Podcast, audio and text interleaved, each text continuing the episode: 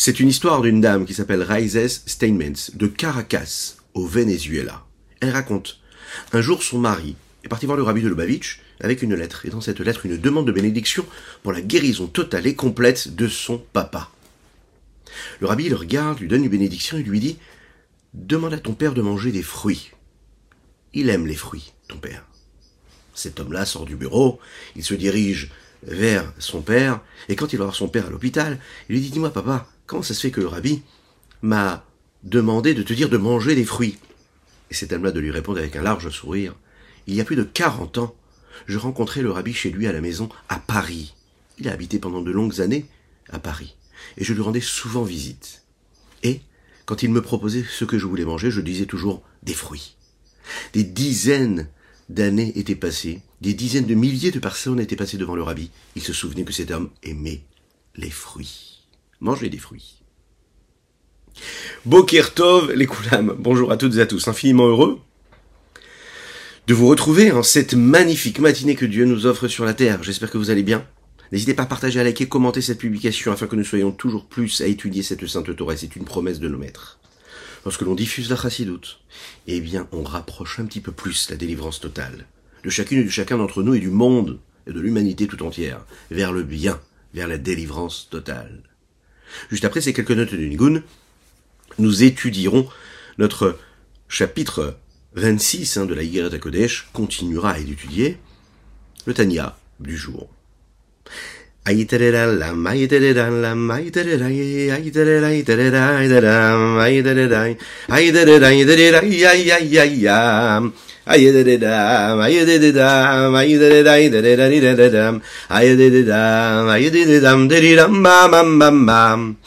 Ay ay da da da da da da da da da da da da da da da ay ay ay ay ay da da da da da da da da da da da da da da ay ay ay ay da da da da da da da da da da da da da da ram di ram bam bam. Ay da da da da da da da da da da da da ram bam bam Il est expliqué dans la Chassidoute que la Mishnah, une des parties de la Torah, il y a la Torah écrite, le Talnar, ce que nous appelons la Bible globale, et puis nous avons la Torah orale. Et la Torah orale, elle est faite de cette partie de la Mishnah, des enseignements de nos Rachamim, de nos Tanaïm. Et puis nous avons la Gemara, et puis nous avons ensuite toute la Torah orale, la Torah ésotérique. Et il y a la partie Chassidut, Kabbalah, etc. Et vous en souvenez, hier, avant-hier, on a commencé à développer cette idée-là, de la différence entre la partie révélée de la Torah, le Talmud, et puis, d'un autre côté, la partie de la Kabbalah, de la Chassidut, etc., etc. Ici, on voit comment le Rabbi Zalman va nous parler de cette Mishnah. Qu'est-ce qu'elle a de si particulier? Où est-ce qu'elle se situe? Elle est là pour produire quelque chose de particulier ici, dans ce monde-là.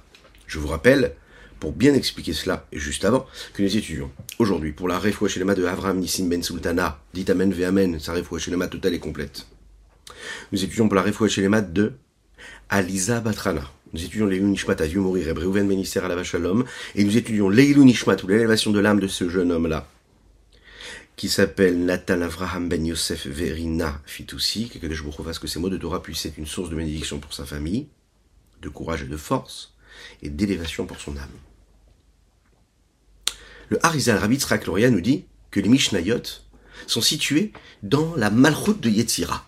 Il y a quatre mondes, Atzilut Bria, Yetzira, Asiya, et dans le monde de Yetzira, il y a la Malchut, la dernière séphira dont on parle souvent. Vous savez, cette séphira-là qui permet le transfert, le passage, la transmission d'un monde à l'autre. Il est expliqué dans la Chassidoute que la Mishnah, elle, est en rapport avec le monde de Yetzira.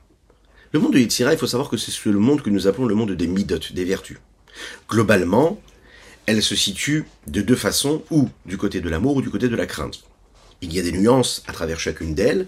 La Mishnah, elle, qu'est-ce que c'est? C'est comment est-ce qu'on doit décréter et donner une décision claire et nette et précise pour savoir comment faire et accomplir ce que la Torah nous demande de faire. Qu'est-ce qui est permis, qu'est-ce qui est interdit, qu'est-ce qui est pur, qu'est-ce qui ne l'est pas? C'est l'expression de l'amour quand on dit que c'est permis, c'est l'expression de la crainte quand on dit que c'est interdit. Qu'est-ce qu'on doit faire, qu'est-ce qu'on ne doit pas faire? Quand on fait, on aime, quand on aime, on fait, quand on craint, on ne fait pas. De quelle façon on peut se rapprocher, de quelle façon on peut s'éloigner, et qu'on doit parfois s'éloigner. A priori, c'est un peu contradictoire avec le fait que nous disent que les Mishnayot, c'est considéré comme Malchut de Hatzilut. C'est ce que nous avons dit hier.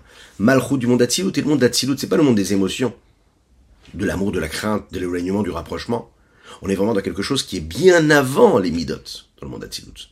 Alors comment dire, et comment expliquer que le Harizal Rabbi Israël nous dit que les Mishnayot, elles, correspondent au monde de Yetzira, qui lui est un monde où il y a justement l'expression des émotions et des traits de caractère et des vertus. Et le Rabbi Shonzaman de nous expliquer, Retzon Lomar. Les vouches malchut Yetzira shintlab shabba malchut En fait, les Mishnayot, elles sont considérées comme le vêtement, on va comprendre, on va comprendre tout de suite ce que ça veut dire, de la malchut du monde de Yetzira qui s'habille, d'accord? Qui s'habille en fait, qui habille la malchut d'Atsilut, puisque malchut va s'habiller à chaque fois dans la malchut de chacun, chacun des mondes. Et donc là, la malchut de Yetzira, elle, elle revêt ce qui se passe déjà dans la malchut de Hatzilut qui est juste avant. Donc il n'y a pas de contradiction entre ces deux positions-là. On parle d'un processus, d'accord, dans lequel la malchut du monde d'Hatzilut va descendre petit à petit de monde en monde, et à chaque fois qu'il y a, on sait, une ce qu'on appelle une descente, une chute euh, spirituelle, hein, eh bien en fait, c'est une forme de revêtement, c'est une façon qu'elle a de s'habiller dans l'endroit dans lequel elle va. Par exemple, Atzilut ici, c'est quoi? Ben, C'est ce que nous appelons l'annulation de l'abnégation totale à Dieu. Il n'y a rien d'autre que Dieu. Maintenant, Malchut d'Atzilut, qui descend dans les mondes, c'est l'expression de cette annulation qui s'habille dans le monde en fonction de ce qu'elle est.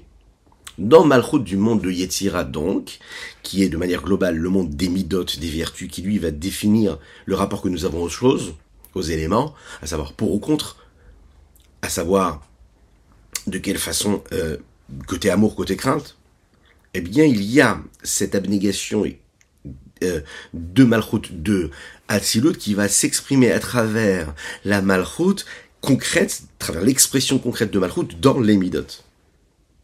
Comment? Vous suivez ben, Quand on te dit fais ou ne fais pas, c'est l'expression de cette abnégation-là, de cette annulation que j'ai face à Dieu. Parce que comment est-ce que j'exprime mon annulation face à Dieu? Eh bien, quand on me dit faire et de ne pas faire, eh bien, de cette façon-là, je suis en train de me soumettre quelque part à sa volonté, et de cette façon-là, je suis en fait l'expression même de ce qu'est cette malchoute-là dans le monde d'Atsilut. Le rapport qu'il y a entre le vêtement et celui qui s'habille de ce vêtement, il est un peu comme le rapport que nous avons entre la servante et sa maîtresse. C'est l'essentiel même, l'élément de base qui permettra ensuite tout le processus autre qui va suivre. Le but de tout, la matrice, on va dire, c'est la malchoute du monde d'Atsilut celle qui est tout en haut. Celle qui habille cette malchoute-là, elle la sert. Celle qui va la représenter, celle qui va la dévoiler face au monde extérieur, face à l'extérieur, face au monde qui arrive après.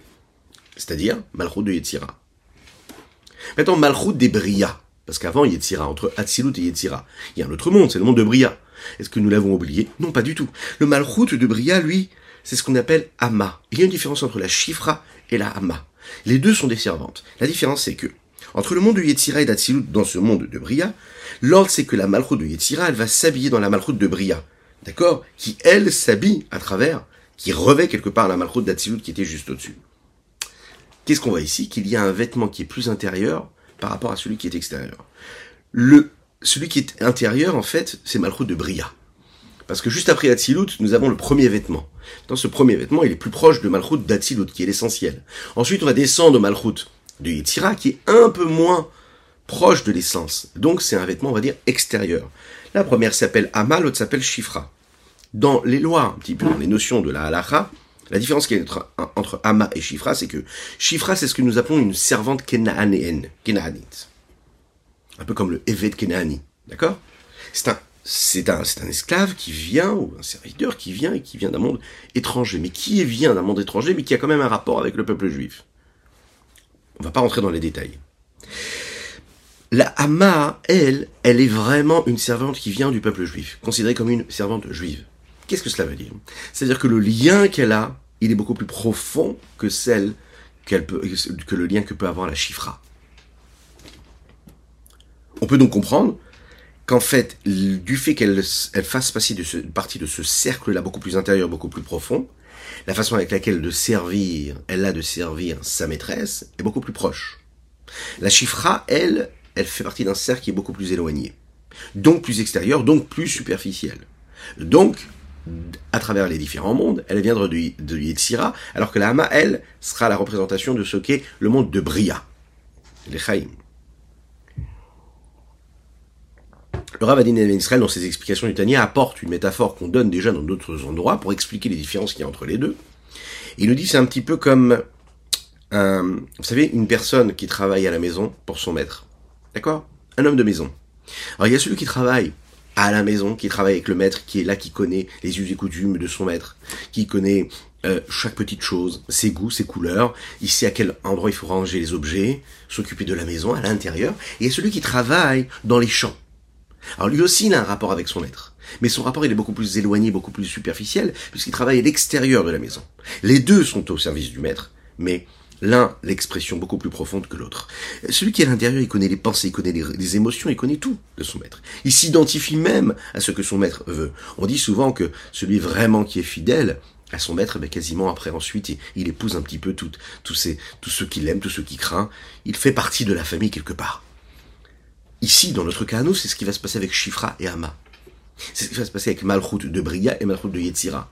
Malchut de Yetzira, ça va être la Hama, ça va être ce évêque là qui travaille à la maison, qui connaît tout, qui ressent ce que son maître ressent. Et la Shifra, et donc Malchut de Yetzira, celle qui est plus à l'extérieur. Vétéda. Le Rabbi Shlomo nous dit ici, il nous dit ici, sache que c'est le système qui est mis en route lorsque la Torah descend du monde d'Atsilut et qu'elle s'habille dans les mondes. Mimaj et de ce que le Harizal Rabbi Kloria nous dit, des Mikra Dainu Torah ou Basiya, que Mikra, ce que nous appelons le Chumash, oui, c'est la partie écrite de la Torah, elle, c'est la Torah écrite, c'est, elle, elle, elle, elle apparaît dans le monde de Asiya. Mais pourquoi? Parce que quand on commence à lire, quand on commence à écrire, quand on commence à avoir un rapport de compréhension, de saisissement avec, elle prend une autre dimension. Donc, il y a une question qui peut se poser. Varem forage bezoar, varizal, voilà, il est dit dans le Zohar, expliqué, écrit dans le Rabbi Tzarak, il n'y a que. Mais comme Aten Mispar, dans, de nombreux endroits, Shitiferet, Shuzeranpin, il est dit que, a priori, la Torah chez la Torah écrite, c'est considéré comme la Tiferet, donc cette séphira de Tiferet, qui est considérée comme le visage que nous appelons Zeheranpin, les petites facettes. D'accord? Bon. À, quoi on fait référence? On en a déjà parlé il y a quelques jours. Zeheranpin, ce sont les six midotes, les six vertus. Chesed, Gvura, Tiferet, Netzach, Od, Yesod. Puisque Malchut, elle, c'est qui va faire le transfert. Donc, a priori, une fois, on appelle ça le Zeheranpin, et parfois on a appelé ce qu'on a dit tout à l'heure, à savoir la, la, la malchoute. La malchoute, elle, ça appelait quoi? Ça appelait la Torah chez Baalpe. Hein? Torah chez Baalpe là, c'est la Torah orale. Zeranpin, c'est appelé quoi? La Torah chez Birtav, la Torah écrite. Qu'est-ce que c'est? Zeranpin, c'est le donneur. Qu'est-ce que c'est Malchut C'est celle qui reçoit, Nukva. Zeranpin, c'est le Zachar, celui qui donne, celui qui influence, par rapport à Malchut qui le reçoit. Maintenant, dans la Torah écrite, il y a tout qui a été écrit. Dans la Torah écrite, il y a toutes les idées, toutes les notions, il y a toutes les lois de la Torah. C'est un petit peu comme une petite graine. Et dans cette graine-là, il y a tout. Peut-être qu'il y a tout, mais tout n'a pas été développé. Il faut que cette graine-là euh, soit mise en terre, qu'elle puisse évoluer, qu'elle puisse grandir, qu'elle puisse éclore, qu'elle puisse se développer. Et c'est là qu'elle va donner tout ce qu'elle est capable d'avoir en elle. La Torah orale va nous permettre justement de détailler, de donner une réalité réelle, hein, physique, spirituelle, matérielle, même parfois grossière, à ce que la halacha est dans cette petite graine-là. Et c'est la Torah royale qui nous permet de vivre cette Torah dans notre vie de tous les jours. Donc a priori, c'est appelé ce Zeranpin d'Atsilut. Alors comment est-ce qu'on peut dire ici que Mikra, ce, Mikra-là, il est dans le monde de Asiya? Alors qu'a priori, ça n'est que au stade de la petite graine de Zeranpin. Et là, chez la Béched, ben, Asiya. En fait, il faut voir la Torah telle qu'elle est en tant que telle, il faut voir la Torah telle qu'elle s'habille quand elle s'habille dans quelque chose, de quoi elle est revêtue, dans quel monde elle va s'exprimer. Il y a ce qu'elle est il y a son expression. Et là, quand elle devient l'expression de ce qu'elle est, à ce moment-là, elle s'habille dans le monde d'Assia, c'est-à-dire qu'elle se dévoile directement jusqu'au monde d'Assia. Bien que sa source c'est du monde d'Atsilut, mais elle se révèle dans le monde ici-bas Kabbalah, on peut le voir très très clairement dans le livre de Kabbalah, qui est le livre de Kabbalah, dans lequel on nous montre globalement chaque partie de la Torah, comment est-ce qui correspond à chacun des mondes. Les trois parties de la Torah, les quatre parties en réalité sont dans Hatzilut, et la Shemikra Mitlabesh Adassia ou Mishnah Deitza Vetalmud Beberia. Mais Mikra, le Chumash, lui, il va s'habiller jusqu'au monde d'Assia, il descend jusqu'à Assia. Mishnah, lui, va descendre seulement jusqu'au monde de Yetzira, on le voit dans une autre partie du Tanya d'ailleurs. Vetalmud, et le Talmud, lui, il va juste qu'au premier monde de Bria.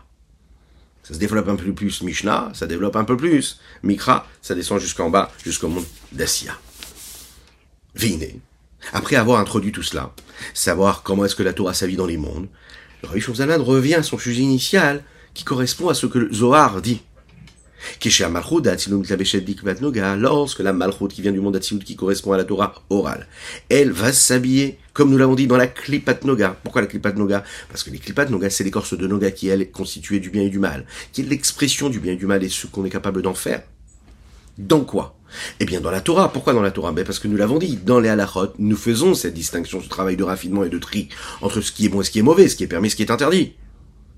Ces descriptions que nous donnons entre ce qui est pur ou impur, elles s'habillent dans cette noga-là. Pourquoi qu'aider les devarer Elles sont là pourquoi? Pour raffiner, pour aller chercher ce qui s'est passé à travers ces nitzutot, ces étincelles qui sont tombées à cause de la faute d'Adam Arishon. Vega, mais aussi pour raffiner et à refar, c'est-à-dire pour euh, aller chercher, rapporter et raffiner, faire ce travail-là de toutes ces étincelles qui sont tombées lorsque les les réceptacles n'ont pas pu supporter l'intensité de lumière, et il y a eu cette shvira takelim, cette brisure-là de tous les réceptacles, qui a donné le monde et l'énergie que nous avons ici-bas. Il y en a eu combien? 288. Maintenant, il faut aller les chercher, ces étincelles-là. Dans notre monde, qui est le monde de la Klipat Noga, sont cachées ces étincelles de sainteté. Ces étincelles de sainteté, on peut les trouver partout dans notre vie de tous les jours.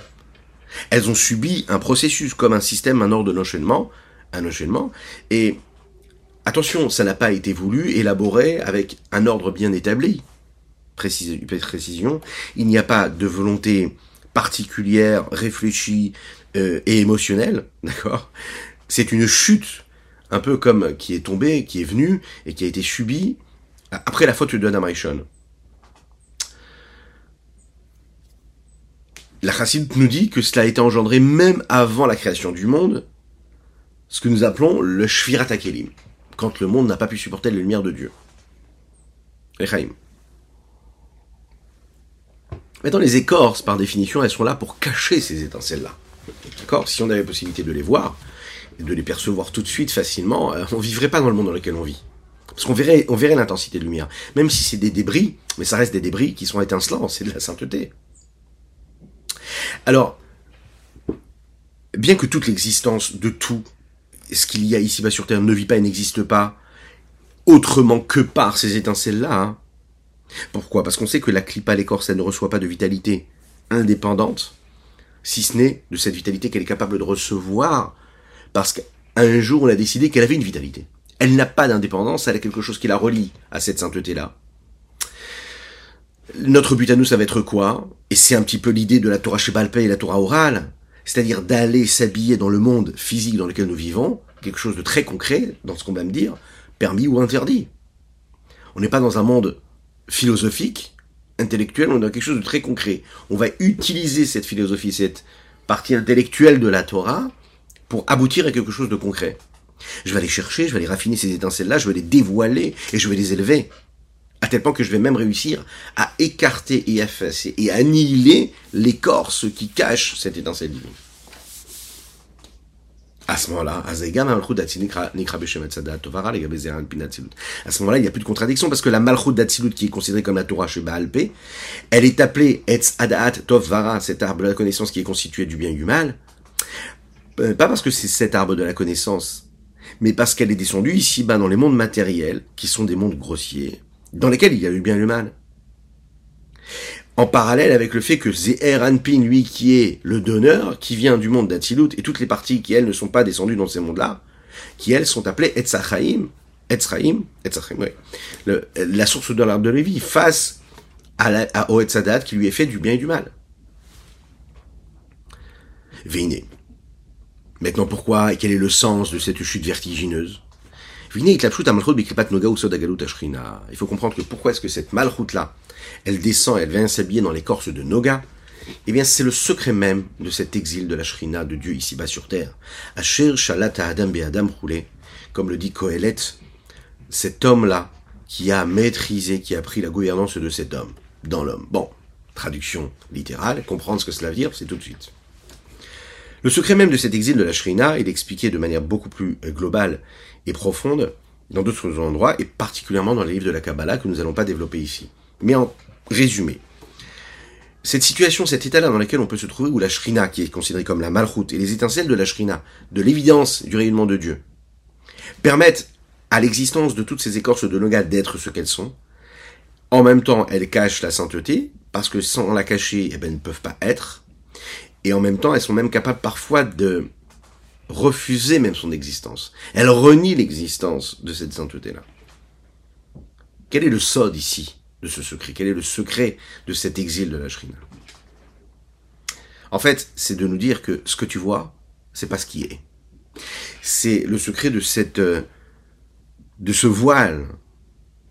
De ce voile, c'est-à-dire qu'en fait, l'homme de la klipa, il maîtrise l'homme de la gdusha. L'apparence de ce, que, ce qui te paraît être ce qui est, est là pour maîtriser ce qui est vraiment, réellement ce qui est et ce qui devrait être révélé à nous. Les râles, c'est pour ça qu'on dit que cet homme-là, il le fait pour son mal. Comment? Ben pas tout simplement parce qu'il va aller puiser, il va aller se servir des énergies qu'il y a dans les étincelles de la sainteté, et il va nourrir les forces du mal et les forces, même quand c'est pas mal, mais en tout cas c'est pas bien et ce n'est pas, ce n'est pas sain. Il se sert de cette énergie-là.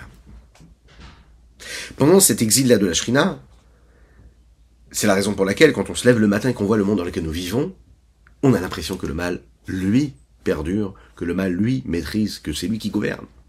Parce qu'elles vont chercher leur énergie là-bas.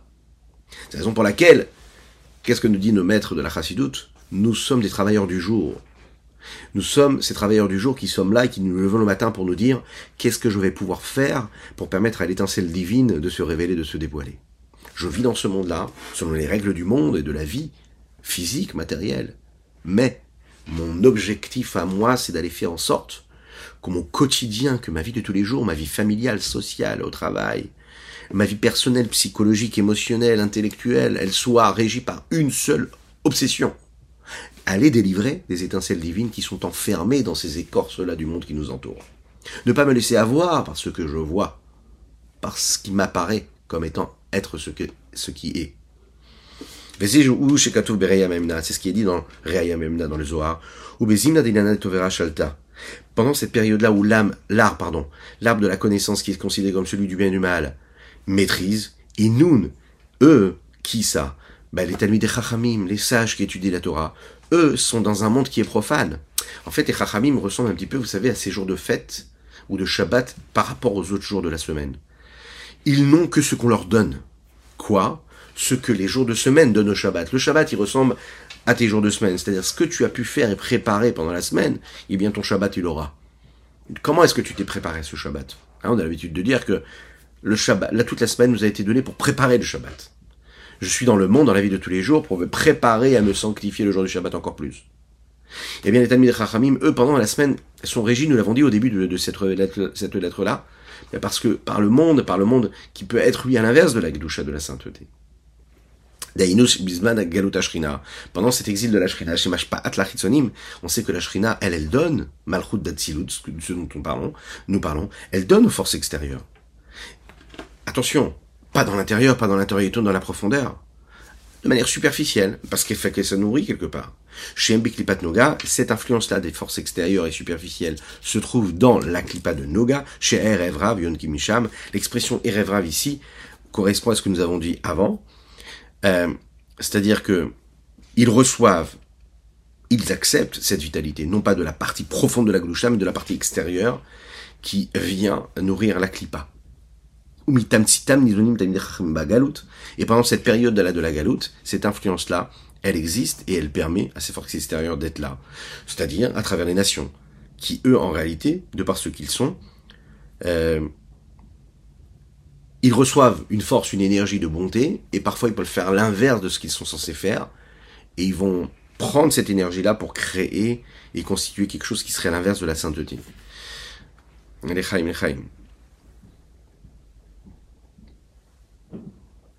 C'est la raison pour laquelle, malheureusement, en tout cas c'est le but de l'exil, et c'est un petit peu ce qui se passe, même un Talmud Racham, un sage, un grand maître, un tzaddik vit dans cet exil-là, il est régi par les lois de la nature, les lois sociales, les lois du commerce, les lois de la politique qu'il peut y avoir dans le monde entier. Et quand il y a une bonne nouvelle à annoncer, bah, au Hachem, qui se profile à l'horizon, on doit être très très très heureux aussi, parce que ça fait partie de notre vie. On doit dire merci Hachem. Az, c'est la raison pour laquelle dans cette période-là de galou, de d'exil, l'essentiel même du travail, de l'investissement de l'homme, que ce soit dans sa vie de tous les jours, que ce soit à travers l'étude de la Torah et des mitzvot, ou les de Marizal, comme le rabbi Yitzhak nous l'a dit, c'est de raffiner et d'aller chercher ces étincelles qui se trouvent partout. C'est la raison pour laquelle l'essentiel même de l'étude pendant cette période d'exil ou Beyoun c'est d'aller approfondir la Torah, d'aller étudier la Gemara, de faire des pilpulim, d'aller trouver des questions, d'aller trouver des réponses, d'aller trouver des, des, des, des comparaisons, d'aller trouver des contradictions, d'aller trouver des, des, encore des questions, encore des réponses, et encore et encore et encore, encore. Parce qu'à chaque fois que je trouve une question dans la Gemara, une contradiction, qu'après je vais chercher une réponse, je suis en train de faire ce travail de raffinement. C'est ça. Les pilpulim, les grands sages du Talmud, qui tergiversent et qui posent une question, qui ramènent une réponse, qui ramènent une autre référence, et les sages de génération en génération, qui ont écrit des dizaines, des centaines de livres de commentaires jusqu'à aujourd'hui. Qu'est-ce qu'ils font? Ils sont en train d'aller chercher ces étincelles-là qui se trouvent à travers l'étude, qui correspond à la recherche de la vérité, qui correspond à la recherche du bien, et à l'éclaircissement de ce qu'est la volonté de Dieu à travers ses lois. Voilà pourquoi il faut étudier ces parties-là révélées de la Torah. Comment? Mais ils sont veter tout vetara, ce qui est permis, ce qui est interdit, ce qui est impur, ce qui est pur, les varières moutard vator mais assour, veatamel, et des yun pilpoul la Comme on a l'habitude de dire, ce qui est plus important, c'est de réussir à trouver des permissions plus que trouver des interdits. Pourquoi D'ailleurs, à travers l'histoire du peuple juif, les grands sages ont toujours cherché des permissions. Pourquoi des permissions Pourquoi dire que c'est permis alors que je peux dire que c'est interdit Parce que notre but à nous, c'est quoi C'est de trouver la solution comment délier ce qui est enfermé dans ce qui est interdit. Quand je rends la chose pure, eh bien, je suis en train de m'écarter de ce qui est négatif, ce qui est impur. Je rends la chose permise à la consommation, permise à être fait, à vécu et faite, eh bien, je suis en train de montrer comment je délie quelque chose qui était enfermé. Le moutard. Kanoda de Raitem Nafkat, comme on sait que la Torah, elle vient de la sagesse, niveau le plus élevé. Quelle est cette Chorma là, ce que nous appelons le Keter la couronne supérieure suprême? Elle, elle se révèle ici bas, même si la Torah à la base, hein, elle est même plus élevée que la Chorma, elle est dans cette couronne-là, suprême, elle descend, elle se traduit, elle s'habille, et elle se dévoile au monde grâce à la Chorma, grâce à la sagesse. Dans un autre endroit, il est marqué, Chorma Daika Là-bas, il est dit que Justement, ces étincelles et le bien, ils se séparent du mal, particulièrement lorsque la chorma est mise en mouvement, lorsque cette intelligence et cette sagesse de l'homme se met en mouvement. Comment? Nous, chorma il a On revient à ce Atilut là, qui est la base, qui est la source de tout, qui lui va permettre, à travers la lumière, la, sagesse supérieure, suprême qui est dans son monde Atilut, qui va s'habiller dans la dernière séphira de Atzilut, à savoir Malchut, Sot Torah Shebalpei, puisque nous l'avons dit, à travers les secrets même de la Torah Shebalpei, qui va permettre à travers la Chorma et cette connexion qui est entre Chorma de Hatzilut et la dernière Malchut de Hatzilut, qui est la Torah Shebalpei, la connexion avec les autres mondes. Comment? Comme on le sait dans le langage assez courant du Zohar qui dit Besod Abba Yisad Brata. Vous savez qu'un père et, son fils, et sa fille, ils ont toujours un rapport très particulier, lien particulier. D'accord? Eh bien, la, dans la Kabbalah, c'est expliqué que Abba, en fait, c'est l'expression de Abba, c'est la Chorma le père, puisque c'est celui qui initie, petit flash, la petite goutte. Et puis Bat, c'est la fille. Qu'est-ce que c'est? Brata. Brata, c'est la malroute. C'est l'expression ici de ce que nous voulons exprimer, à savoir que de manière profonde, il y a un lien direct entre les deux. Amalobeshed Malchut et qui s'habite où dans Malchut et une fois que c'est arrivé de Malchut de, de, de Chorma d'Atsilut, ça va jusqu'à Malchut d'Atsilut. Malchut d'Atsilut, ça va s'habiller à chaque fois dans chaque Malchut de chaque monde. Donc Malchut de Yitzira pour la Mishnah, par exemple.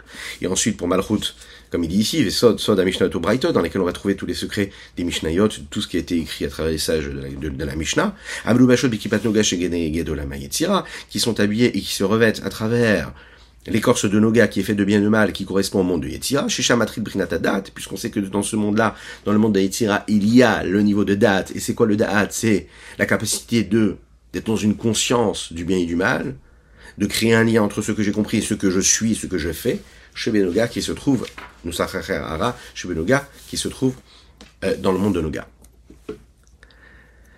Kenoda Arizal, comme il est dit, alors il y a un autre il y a une autre façon de l'écrire aussi, on va le lire quand même.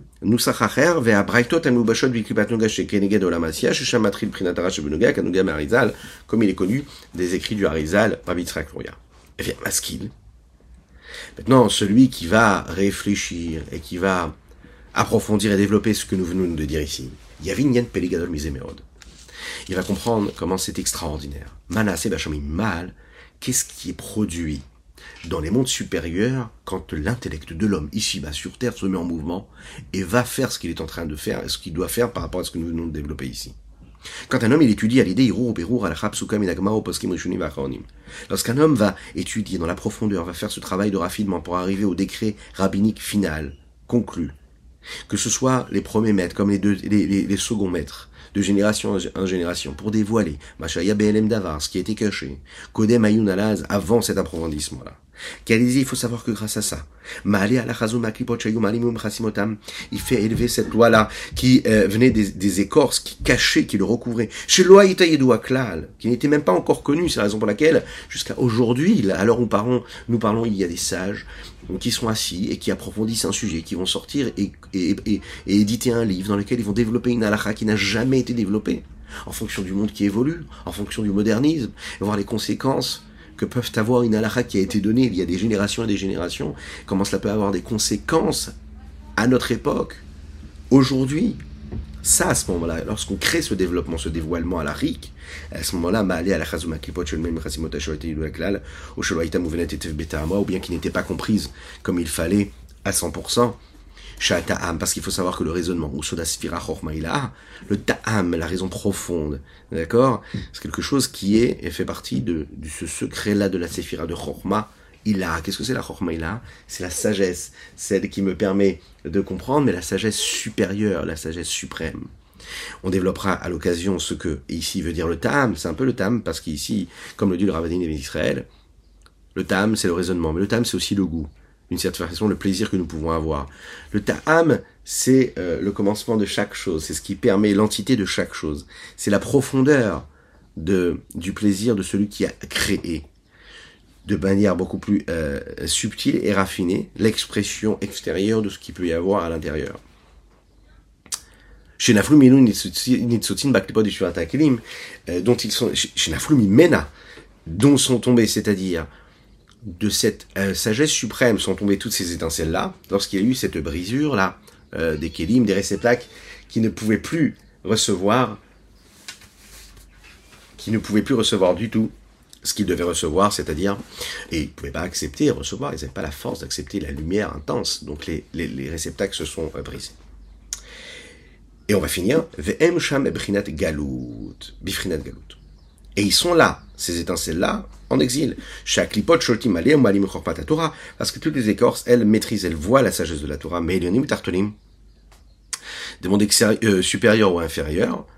Ah, pourquoi est-ce qu'il dit Elionim tartonim ben, Ici, il faut savoir qu'il parle, il dit que, que, en fait, cette histoire-là d'exil, fait que c'est caché même des mondes, des, des, des, des, êtres supérieurs qui nous dépassent à nous dans ce monde-là de Asiya. C'est-à-dire même des anges.